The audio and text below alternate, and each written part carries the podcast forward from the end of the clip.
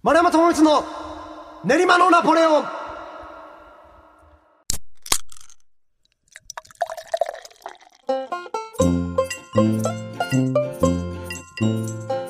皆様どうもごきげんよう丸山智光の練馬のナポレオンお相手はハチャトゥリアン楽団丸山智光と。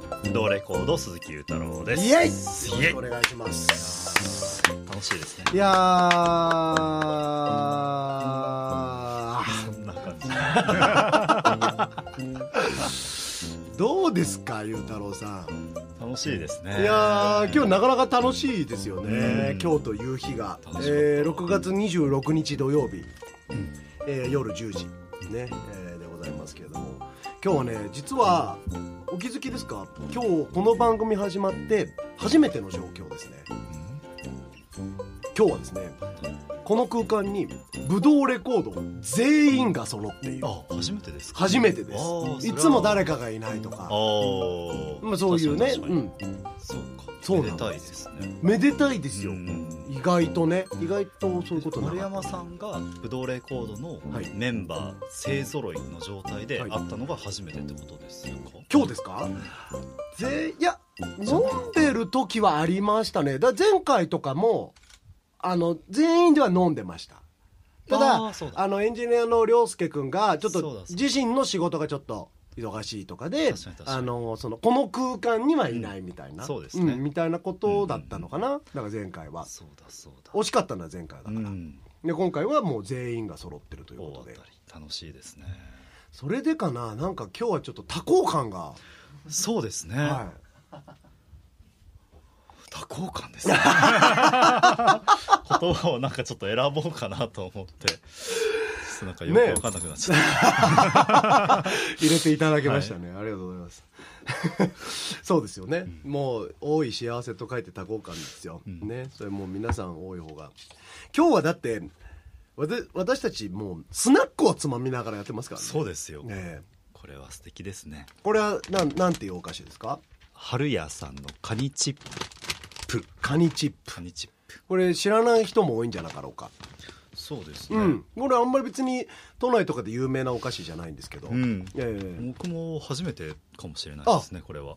本当ですか、見た目はエビせんみたいなね。そうですね。感じで、まあそういうのカニ版みたいな、うん。美味しいんですよ。お菓子岐阜のお菓子なんです、うん。でなぜ我々が岐阜のお菓子を持ってるかというと岐阜に行ってきたからですよね。そうですね。はい。うんでまあ何何回前か忘れたけどその時も岐阜に行った話をしたじゃないですか。しましたしました。なんかこう皆さんそろそろなんだろう疑われないかなと思って。こいつらなんか女でもいるのか。そうだ一回なんか挟んどかなきゃおかしかったですよね、まあ岐阜そうだね。岐阜の後岐阜はちょっと変ですもんね。だってミュージシャンの動きとしてやっぱすごい変だから、ね、そのコロナ禍に岐阜になんかそう2ヶ月に一遍ぐらい直で行くってさ。だからあの俺まあ具体的な名前は伏せますけど、うんそのとある先輩に「なんか最近岐阜よく行ってるよね」みたいなうん言われて「あでまああの縁があっていろいろいろいろ行かしてもらってるんです」って言ったら。そう。そうって言ったら あれかと。よっぽどいい そうそうあれかと。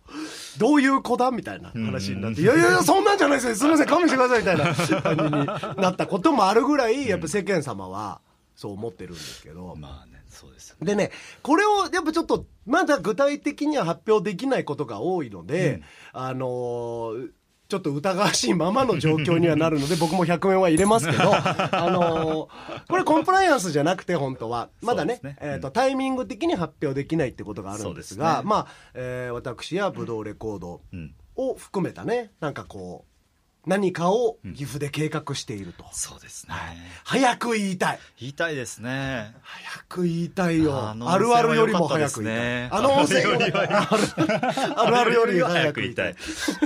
あの温泉よかった。あの温泉よかあっったですちの方の温泉行かなくてよかった。いや絶対あっちが正解ですよ。もうこういうのを内輪の笑いって言うんですよ。誰も笑ってないですよこんなの。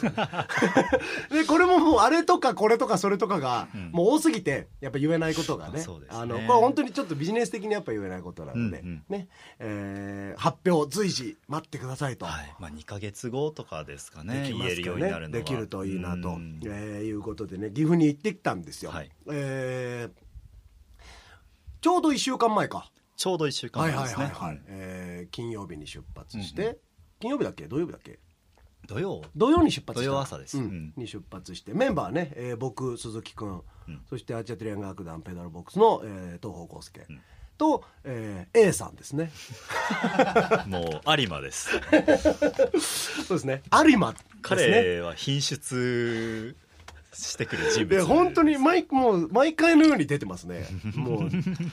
だって、まあ、初めて行った岐阜でも、まあ、この「練りのラポ」をね聞いてくれてる人たちが、うん。えーあのこれブドウレコードの有馬くんですって紹介すると、もしかして A さんですか？と。ちょっと嬉しそうでしたもんね。面白かったですって言われる。そうそうそう。面白い人だってもうすでに見なされてる。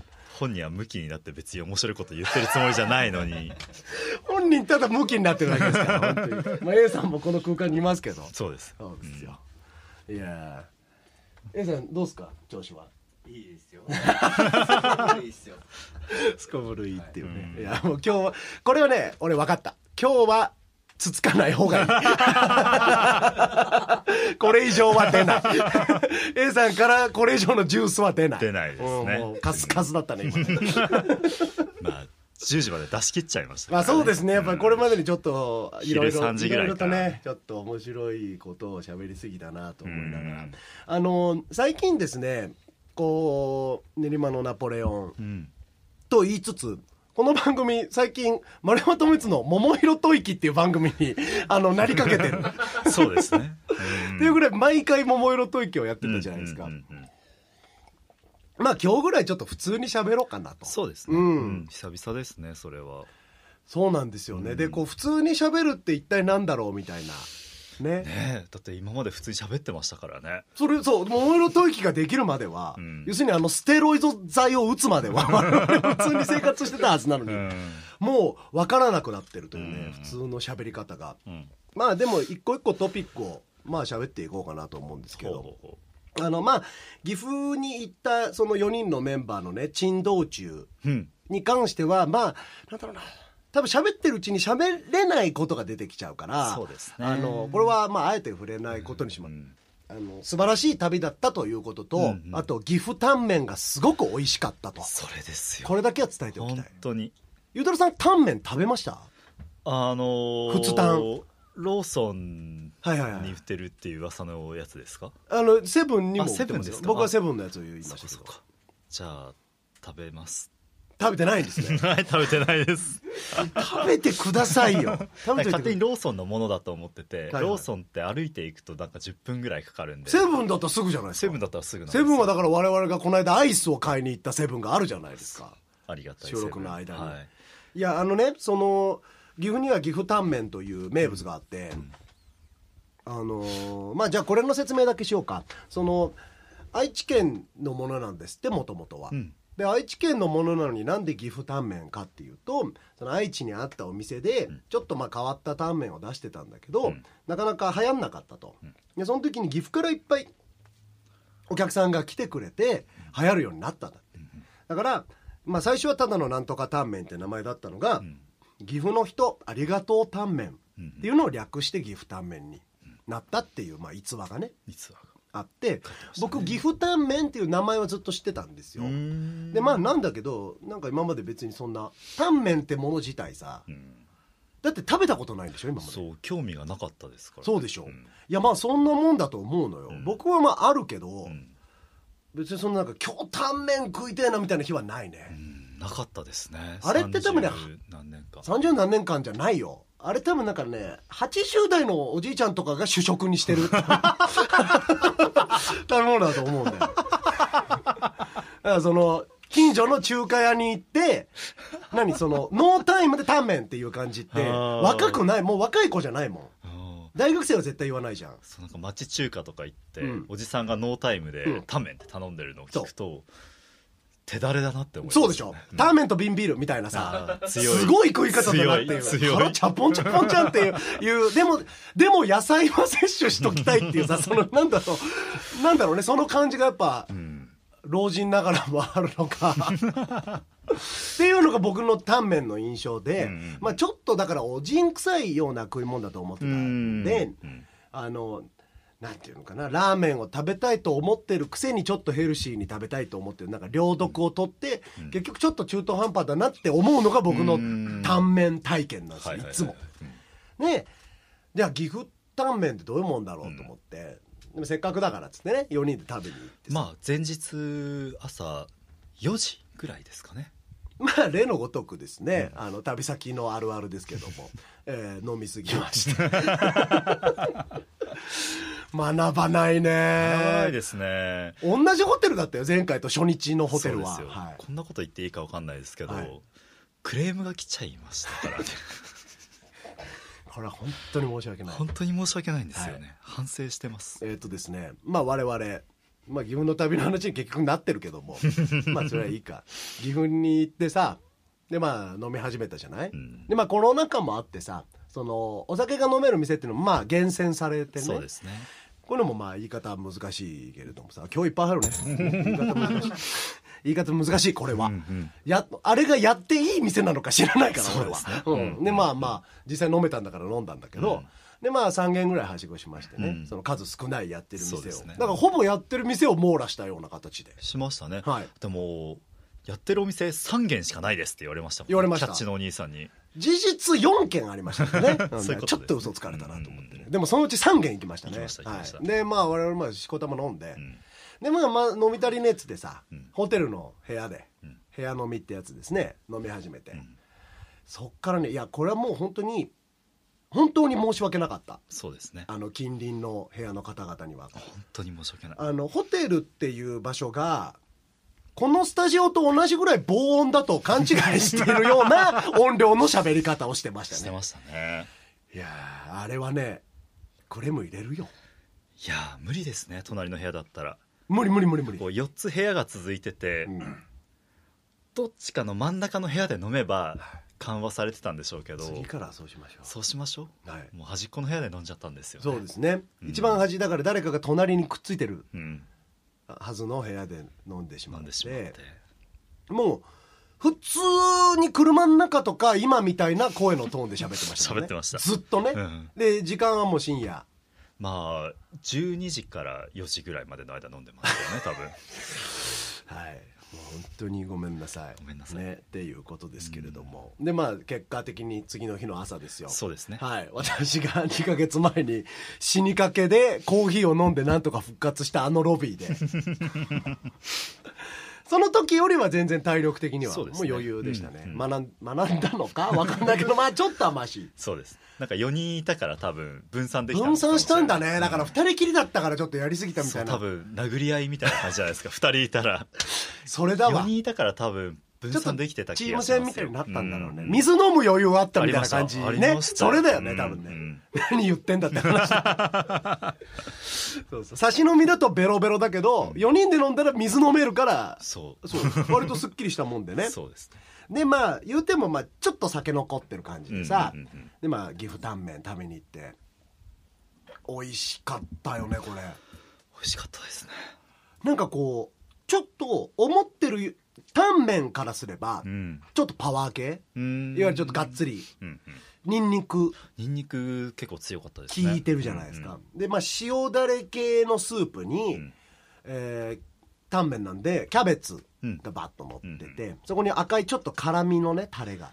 はいはいありましたありました。ありますよね、うん。秘伝っぽいタレ、うん。うん。秘伝のタレっていう名前っぽい秘伝のタレ。うん。でまあなんかこうニンニクがさファッとテフォであって、うん。トッピングがいろいろあるんでね、うんいろいろ青汁とか。プロテインとか。プロテインとか。プロテインだからタンパク質足りない人はプロテイン入れてもらって。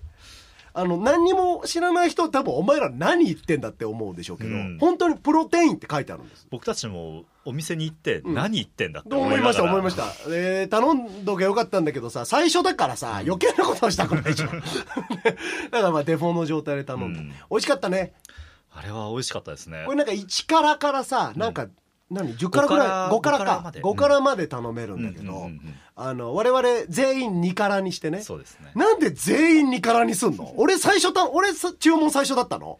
丸山さんうん。が岐阜タンメンを多分調べてたっぽいことを言ってたじゃないですか、調べましたよ。調べましたよ。行く道中で、はいはいはいその丸山さんが2辛頼んだら 多分正解が1個そこだなって思って2辛をみんな頼んいやなんかもうわ笑っちゃうぐらい半を押したように みんな2辛で頼むから。なんかそのなんかね観光客集がすごかったんですよ 我々ので岐阜タンメンをそんなに楽しんでる人たちいなかったですから。そうですね。あのまあえっとあれはだから日曜日の午前中に行ったんですけど。12時ぐらいに食べましたね。基本そのファミリー層なんですよね、うん。いるのが、うんあのだから都内の皆さんとかだったら想像してほしいのはあの日曜日の朝に車で家族でリンガーハットに行ったと思ってください。そんな感じです。でその時に急に男4人がガン首揃えてこう同じ、ま、全く同じ注文をしてそれを「うまいうまい」って言って食ってる絵を想像してください。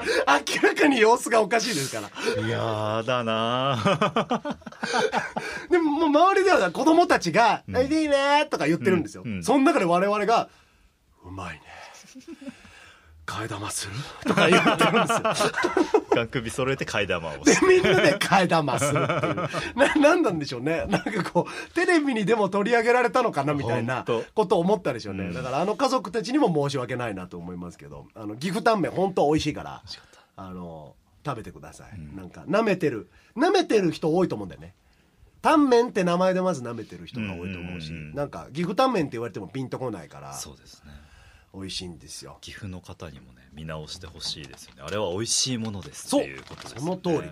あのね岐阜の人にあれ美味しかったよって言っても、なんかこういやみんな美味しいと思ってるんだろうけども、僕だって岐阜にもう56回行っててですよ、うん。一度も岐阜タンメン勧められたことないうですよ、んそうですよね。言ってよと思って。ライブした時に岐阜タンメン食べてきたんですけど、食べたことある人い。ますか、みたいなことを言ってまあ、僕がねアンケートみたいなの取りましたね、うん。なんかみんな、あまあ、食べたことあるけどみたいな感じ。なんかもうそもう食べたことはあるけど別にそんなわざわざ言うことみたいな感じでしたよね。わざわざ言うことなんわですよ。ざわざ言うことなんですよ我々はもう。う まいうまいって言って息荒くしながら食ってるわけですから。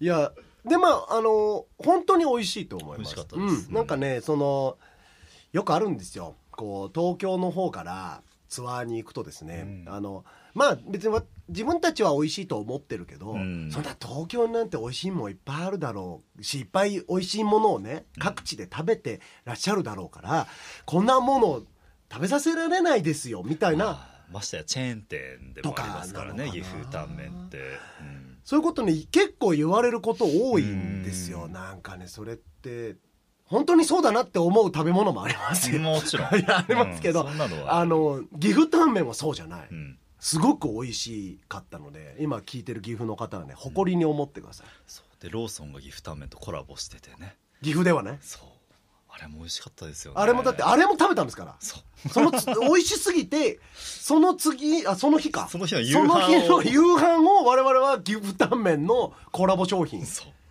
僕と東北なんておにぎりの方の岐阜タンメンのやつも食べました。おにぎりのやつと岐阜タンメン岐阜タンメン丼みたいなやつと冷やし岐阜タンメンそうそう混ぜ麺みたいなやつ、全部美味しかった。一瞬でハマって。ハマりましたうん、いや美味しいですよ、もうだからぜひね岐阜の人岐阜の人愛知の人ぐらいかな、うん。はもう多分そうですね愛知もある行ける県内であると思うんで行ってください、羨ましいよ、うん羨ましいですね。うん、どうせこのこのペースでいちこ飲んでたら明日岐阜タンメン食べたいぐらいの体になってるから。そうですよ。ねこれは羨ましい。っていうのがまあ今言える岐阜の旅の、うん、ストーリーかなと。そうですね。でまあ一つさやっぱご報告しなきゃいけないことがありまして、えあのーこれは私の口からよりも鈴木さんの口からのがいいなとそ思うんですけども。まあ、毎週のように丸山さんがうん。言ってくださってた蛇の時宗彼が亡くなりまして、はい。うん、2009年の11月ぐらいから一緒にいてうん。だから11年以上ですね、一緒にいたんですけど。今ちょうどお骨をね。そうあそうですね。あの、うん。見ながら喋ってるんですけど、うんあ、一昨日24日に、まあ、亡くなったっていうことが分かって。去年はつまり？去年がまあ10 11年ぐらい、ですね。うんうん。うんヘビとしてはどうなんですか？それは長う、まコーンスネークとしては平均寿命が10歳って言われてるのであまあまあすごい悲しいですけあど、まあね。まあ、ある程度全うしたかなっていうぐらいの年齢ではありますかね。なるほうどね、ん。ということでねそのまあ、ずっと何？そのツイッターとかでもね、うん。写真も上げてたし、ね。ついこの間の写真にも上がってましたけど、もうそれがだからもう今後は写せなくなるのでね、うん。なかなかかわいそう、そうですね。まあかわいそうっていうかあれだけど、まあなんか全うしたならよかったなとは思いますけれども、うん。うん。このカウンターのうち90センチぐらいを彼が占領してたので、はい。まあいろいろやりようはありますねこれからね。まあだからそうですね。お酒のセットとかもうちょっと大げさに置けたりとか。置けたりとか。しますけどね。そうそうそうはいはいまあしますねとは思いますけど。うん。まあそれはまあおいおいね。そうですね。彼がいたまあ名残というかこの水うん。水槽ですかこれは。元まあまあそんな感じですね。ケージというかね。ケージですね。もうねカウンターの半分はこの時宗の時宗の住まいだったわけですからね。時宗はもう現在の住まいは結構ねコンパクトにコンパクトですね。で。うん。そう横縦9かけもう手のひらぐらいだね。9でうん縦がまあ10センチぐらいあるかなぐらいの。そんなそんなに細かい数がいる？みんな知りたい？その時宗のお骨壺のサイズ感。まあまあ手のひらぐらいですよ。そうですね、まあなので1万8000円ぐらいでしたね仮想。骨壺俺ラジオなのに顔でリアクションしちゃったよ お金のそうそうお金の話お金の話ですか？あそうですか。そのヘビがなくなると1万8000円ぐらいかかる。そうああ。あですね。あの役所に届けてまあ言い方よくないですけど処分をしてもらおうと思えば3000円ぐらい。あいわいわゆるその処分ね。そう、ん。多分もうそれ焼いてもう終わりみたいな感じ、うん。ただまあこの形でやると、まあ、1万8000円ぐらいかかりますよいわゆるそのおそお葬式ね。まあそうですね。ちゃんとしたね、うん。そうそうそう。んん車で、うん来てくれてっていう、はいはいはいはい。そんな感じです、まあそうですね。なんとも触れづらいそうですね。話題ですからね。だから言いづらいなっていう。まあそうですよね。まあでもまあ亡くなったし、うん。まあ全うしたと。そうですね、まあなんか一緒にずっと入れるからいいなとは思ってます。はいはいはいはいはい、そうかずっと一緒に入れるのはいいななんかこうさやっぱりそのペットを飼うというかさ、うん。そういう時に、うん、まあでも人間もそうなのかな、うん。あのー必ず命が終わるわけじゃないですか、でまあ終わりがあるからこそその今を一瞬をね大事にするみたいなのってきっとあると思うんですけど、うんまあまあ、私割と旅暮らしなので、うん。あんまりこう動物飼えないんですけどね。ですね。うん。でもなんか、まあ、飼えたら飼いたいなっていうのは、ううんん思う思っているというか、うんなんかこううん。命が近くにあるってね、うん。なんかこういろいろ感じることもあるだろうなっていう。う。ん。うん。今こうみんなで一緒に暮らすまでは僕は結構一人暮らしとかしてたんはいですけどはいはいはいはいまあ家に帰ってきて彼がいるっていうのはすごくいいなっていう感じでしたね。そうんなんか散歩も必要ないんですけど、うん。いるないるなっていう感じですね、わかりますよ、うん。そうだねそれで言うとねまあちょっと話がだいぶずれてしまうけれども、はい。まあ今日喋りたかったことがあって、うん。あのーこの間久しぶりにね、えー有観客ライブってのをしたんですよ。ああ、うん。まあ、はいはいはいはい八百屋はい楽団でね、うんうんうん。あのお客さんを入れてのライブですね。ええ私も。おあのそうゆうたろうさんにも来てもらってね、うん。あの 有観客ライブってなんだよって言うたびに思うんですけど 当たり前だろって話でさ、うんうん。無観客のツイートしてなんか有観客って言うようになっちゃったけど、そんな言葉なかった、まあ今ベースになっちゃってそんなことなかったんだけどさ、そんな言葉はなかったんだけどまあ有観客ライブっていうのをやってさ、うん。あの本当ありがたいことに来てくれてね、あのまだマンボウがありますから、なんかねすごい難しいのその条例が。えっと、何一つの場所に滞在するのはなんか1時間半までで、でなんかお酒を出せるのはここので19時までで、みたいな。で、店は8時に閉店しなきゃいけなくてとか。なんかもう本当に難しいんだけど、もう俺もさ、さすがにやりたくなっちゃっててさ、で、まあ、一応それを守ればできるとやっていいということだったんで、あのーまあ、そういう形で、えー6時オープンの7時うん。開演、ん。で、7時から、まあ、8時ぐらいまで。まあだからお客さんには実質的には6時半に来てくれってことだよね。90分しか入れないからね。で、まあ、8時まで演奏するっていうライブをやったんですけど、うん。うん。うん。あのー僕の中ではただただ日常にちょっとずつ戻っていく過程のなんかファーストステップだったんですよね、その、えーお客さんを入れてライブするなんて当たり前じゃないですか、うん。それがライブですよ、でそれまでもう過去半年ぐらいずっと無観客、うん。でまあゆうたろうさんスタッフとしてね来てもらったりもしてたからね。うん。その無観客なんだけど、まあ、スタッフとして来てもらったりもしてた。時に、まあだから虚空に向けて僕はずっと演奏していたんですよね。画面の向こうと言いながら、ね。まあほぼ誰のリアクションもない時にね、うんうんで曲がさまあ僕ら曲始まってさ、でこうパッてかっこよく決めたいじゃん。でまあ1曲目あんまり盛り上がんない曲からいってこうなんかスーッとグーッちょっとお客さんの様子とかも、うんなんかこう確認しながら、せっかく顔が見えるからと思って、こう one、two、three って言ったら、チューバの人がね、全然違うコードを吹くんですよ。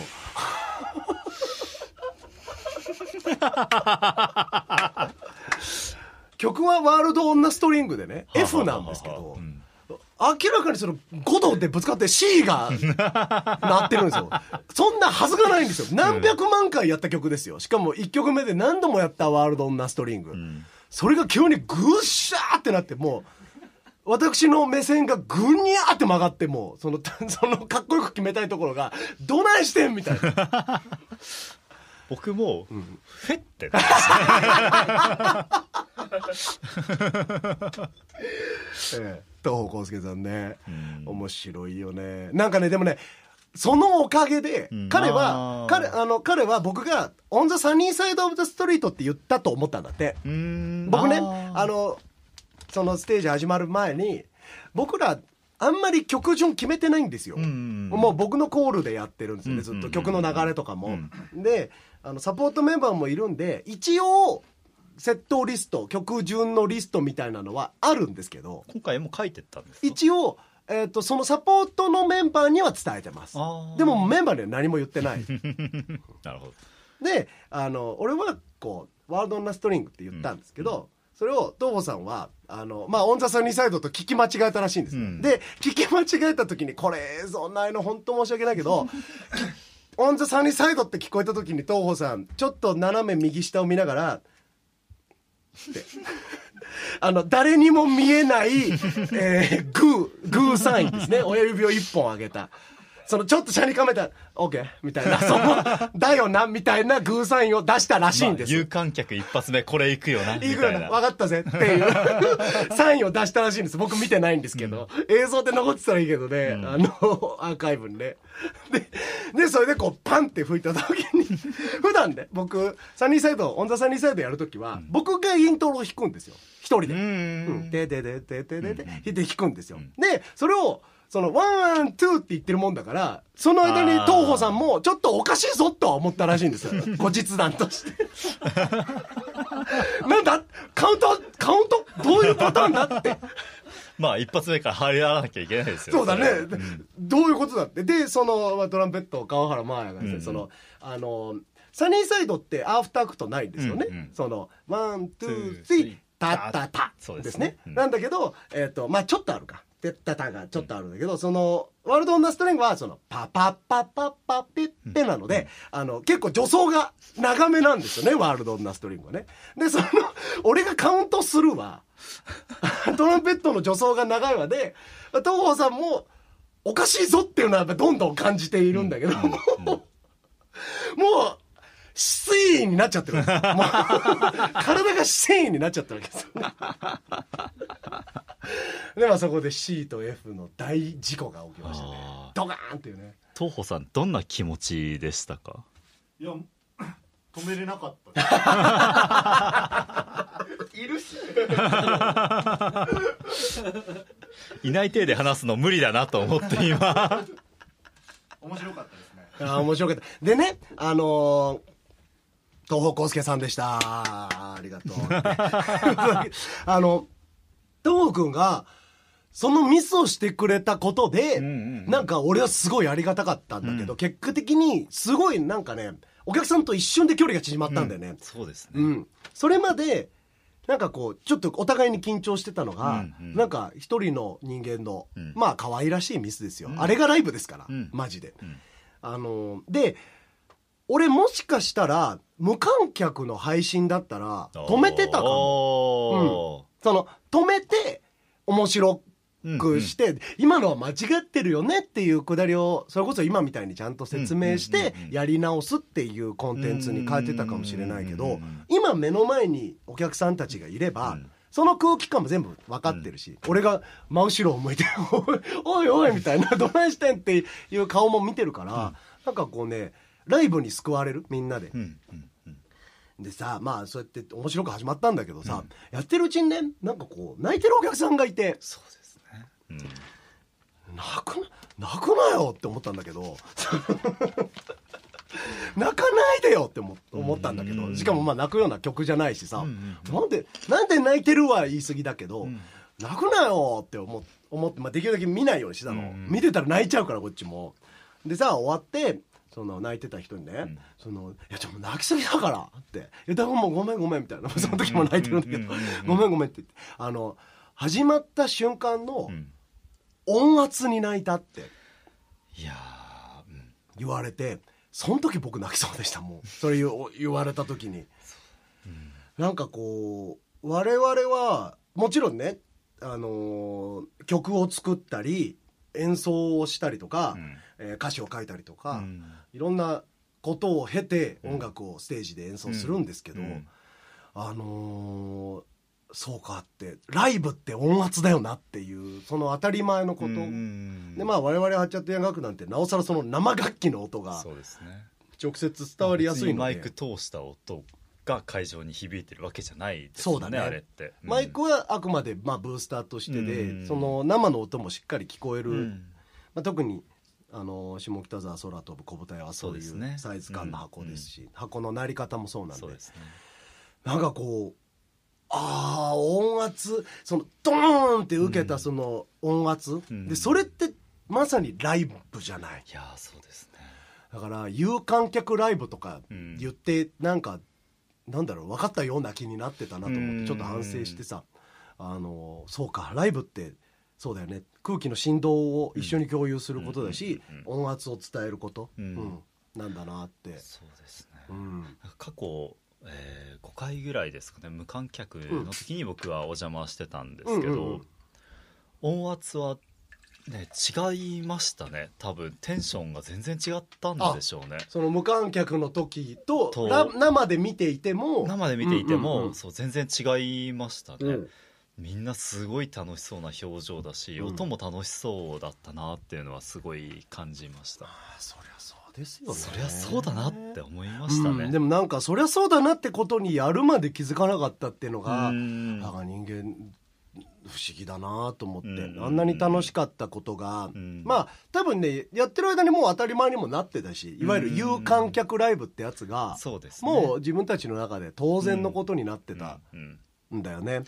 そうですね。でそれが無観客をたくさんやって、うん。で音楽の見せ方とか、我々の見せ方とかを、やっぱりそういう時期にいっぱい考えたんですね。うん。でまあ確実にプラスに作用してると思うし、でそういうことを考えた結果お客さんの前に改めて立ってみると、うん。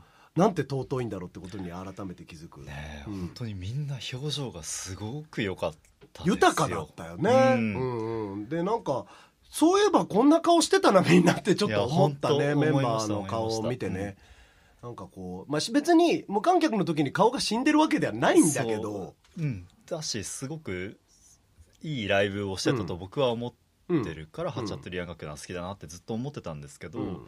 人を入れた時にこうなるんだって思うと、うん。やっぱりライブってこういうことなんだなっていう感じ方はしました。なんかこうね僕ねあのー歌をさ歌い方をちょっとこうコロナ禍を経てちょっとずつ変えていったのね、うんでそれは、えー、ともしコロナが明けていっぱいツアーができるようになった時に、うん喉を枯らさないような歌い方にしたいなと思って、うん今までやっぱどうしても喉の寿命寿命っていうかスタミナがあってさ、うん1日目2日目3日目ってだんだんこうスタミナが目減り目減りしてってうんちょっとやばい時なんかはもうカスカスになっちゃうようなね。まあなんかパワーと反比例してるような感じですよね。そうそうそうそうそう。歌い方としては、っていうのがやっぱずっとあったから、うん。あこういうずっと家にいるようなタイミングでうん。一回こう喉をね痛めないような歌い方に変えようと思ってさ、うん。でそういう歌い方にしてたんですよ、うんで今までそういうふうにできてきててあだんだん良くなってきたなって思ってる思ってたんだけど、あのもうどうでもよかったもんねそんな歌い方なんてって あの思った。今後必要なんだけどね、うん。その歌い方は。だからハートは熱く、ね、頭は冷静にじゃないけど、うん。なんかそんな状態で喉だけはちゃんとケアしながら歌えるのが理想だけど、はい。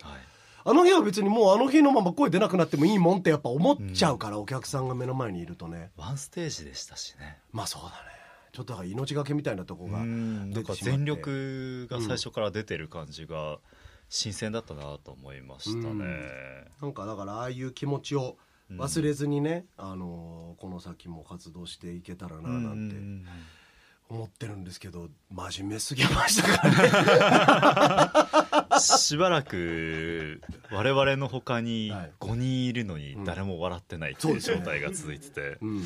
どうしたもんかなってこの回は気がしますね。どうなんでしょうと思いつつもまあまあこういう回もね桃色吐息を経てさ、ううん。ん、なんかこういう回も大事かなと思って。そうですね。んまあ、ちょっとねホットだったんでトピックが、うん。うん有観客ライブに対してのね、トピックがね。まあ普通に話したらこんな感じの人たちなんですよねっていうあのね感じですよね俺らね真面目なんですよ。そうですね、い。なんかそこに入っちゃうとずっと真面目ですよね。もちろんもちろん、うん。うん。でまあ今しか言えないタイミングだとも思うんで、うん。まあ次回からねまたふざけてると思いますけども、うん。うん。あのよかったらまた聞いてください。いや俺は俺はこういう回も大事だと思ってるから、うんうん。まあこういう声を声を声をおいこういう声も届けたくて、うんあのねこのラジオをやってるわけですから、そうだね。まあずっとキャッキャやってたら疲れちゃいますよね。聞いてる方も。だんだん嘘になっちゃうからね、うん。なんかこう。そうですね。ずっと楽しいぜ。ずっと面白いぜ。はうん。それこそまあやってる感じになっちゃいます。うん。なんかちょっと目が変わる感じしますよね。その 桃色吐息やってる時とかって、はいはい。なんかこう入ろうみたいになっちゃいますよね。なりますね。そっち側に行こうみたいな感じになっちゃくるくるくるってね、うん。まあだ多分今日なんかそのブドウのメンバーもみんないてさでまあ東北もいてっていうのも含めてなんかちょっと逆にこういう話がしたくなっちゃったのかもしれないんだうん、自分自身ね、う、うんうんなんかこうこの先何か一緒にものづくりをする上で、うん。あの有感覚ライブは結構自分にとっても大事だったし、うんううん。んなんかものづくりってああいうことなのかなっていうね。そうですね。うん。ということで丸山智光練馬のナポレオン無理があるよな。皆様お楽しみいただけましたでしょうか。質問を話してほしいことそして中高6年間を男子校で過ごした丸山を羨ましがらせる青春エピソードを送るコーナー「桃色吐息」へのお便りはこれ本当待ってますね、うん。ね。欲しいです。練りナポアットマークぶどうハイフンジューシードットコムまでですね、はい。番組のツイッターアカウントにて収録時の写真や、えーこれはもうね次の文章がちょっと悲台しい本に書いてですけどもますけどね。蛇の時宗の様子はだからもうこの前回で最後になりました、まあでもまあ、今回そうですおね骨の状態お骨の状態ってそのお骨を見せるわけじゃないけど、うんうんうん。お骨が入ってる、うん。えーこれは何角形ですか？六角形。六角形。六角形。のね入れ物。まあいわゆるお骨ですよ。ね、うんうん骨壺の状態ですけども、うん最後ですねでこの文章をもう読むことはなくなりなますねくなりますねうんうんえー収録時の写真や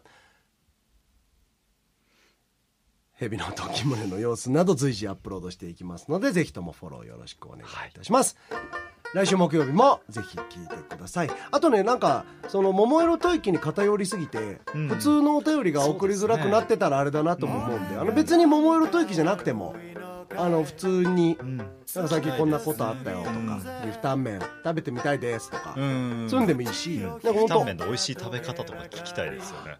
実は青汁がおすすめなんですよとかね。いやー聞きたい。我々きっとこれからも岐阜に行くことはいっぱいあると思うので、一番だからクロートの頼み方したいよね。うん。こう入って注文した時点でだからさっきのそのおじさんの頼み方いはいはい瓶ビールとタンメンの言い方で何タンメン4辛の青汁みたいな。あーかっこいい。僕次は、タンメン3辛で普通に頼んで、替え玉の時に生姜追加しようと思ってます。それなんかクロートっぽい。ねいいねそれ。じゃあ4人でそれやろう。検証しようとしてないやつらだからえー来週木曜日もぜひ聞いてください。お相手はあっちゃってるやん楽団丸山智光と。プロレコード鈴木裕太郎でした。オー